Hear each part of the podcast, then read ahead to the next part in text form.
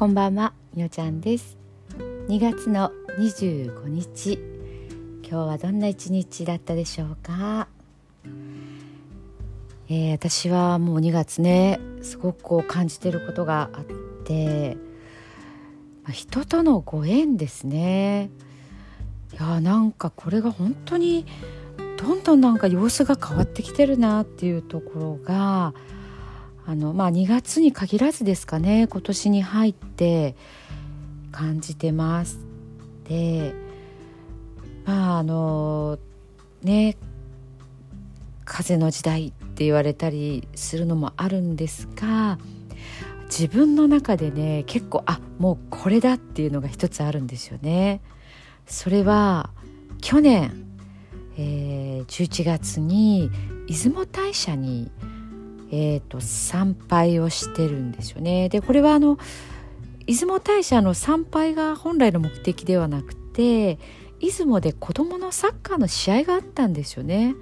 それで出雲大社にね行きました、まあ、私は泊まりで行ったんですけど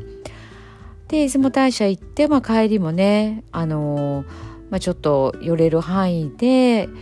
えーと他の神社にも寄ったんですけど鴨須神社って神の魂っていう書く古いね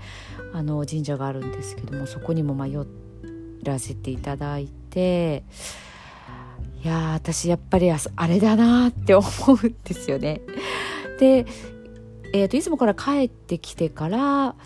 えっ、とそうなんですよねなんかすごくやっぱりちょっと価値観の似てる人たちとのご縁があって。いやーすごくもうありがたいなと思ってた時にえっ、ー、と知人とお茶をした時に出雲大社の分院が岡山にあるよっていうのを教えてもらってで私は全然知らなかったんですよね。えどこにあるんだろうと思ったら本当にもう街中でえっ、ー、とそうですねあの目の前もビルというか隣は公園ですかね。あのそんなに広い神社っていう感じではなくて、まあ、通りすがりもねちゃんと見ないと気づかないっていう感じですかね。えーと、鳥居があるんですけども本当に鳥居はその敷地にあるっていう感じで、まあ、四角なスペースがあってどれぐらいって言ったらいいんですかねもう本当にこう狭いんですよね私ももう何回も今まで通ったことがあるんですけど、まあ、意識していなかったっていうのもあるのか通り過ぎてたですよね。で、まあ、教えてもらってからもすぐ行かせていただいてあの出雲大社にね参拝した後にこんなこういうご縁がありましたありがとうございましたっていうことを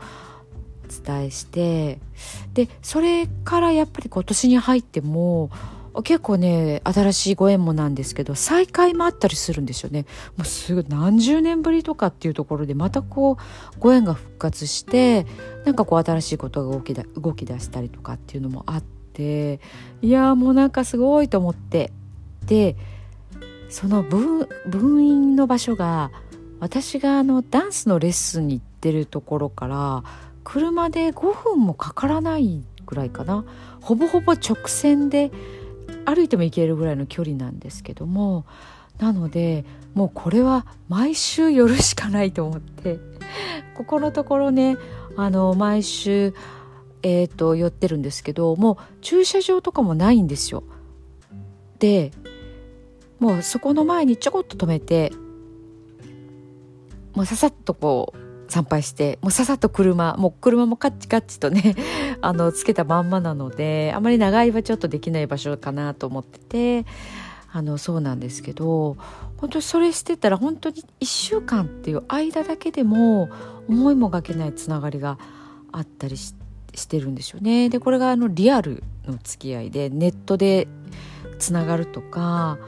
うんとななんでしょうかねこう友達申請みたいなそういうのではなくて本当にリアルにお会いできてるっていうところがあっていやもうこれは出雲大社様々だなと思いながらはいあのよそちらのね岡山の分院の方にねあの寄らせてもらってます。またあの天気が良くなったらねあの雪の心配がなくなったら出雲大社の方にもねまたあの参拝していきたいなというふうにね思っています。いやぜひぜひ皆さんあのね出雲大社ってやっぱり出雲大社 ご縁の縁結びの神様のねまあそういうまあ神社っていう言い方がいいのか、まあ、大社なのでね大社になりますけどもねあのー、ぜひぜひね行かれてみてはいかがでしょうかと本当に私はあのおすすめを声を大にしてお伝えしたいなと思います。はい、えー、ではそんなところで今日の寝る前のノリと読んでいきたいと思います。いつも聞いてくださって本当にありがとうございます。今日あなたはあなたを生き切ったポジティブなあなたを表現したなら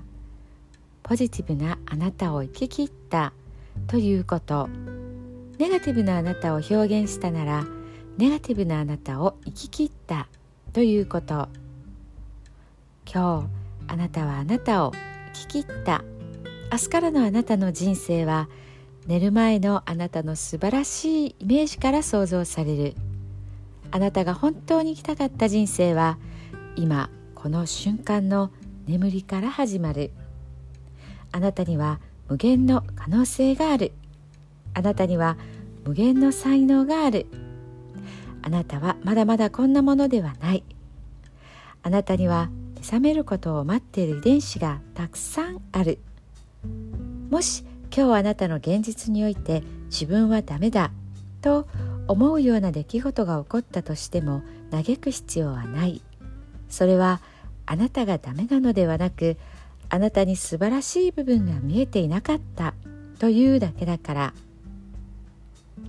もし今日あなたの現実において自分は才能がないと思うような出来事が起こったとしても嘆く必要はない。それは才能がないのではなくまだ才能が開花していないだけなのだから。今日悔やむ必要はない。今日起こったことは起こる予定だっただけのことだから。もし今日あなたの一日が素晴らしい一日だったなら明日はさらに素晴らしい一日になる。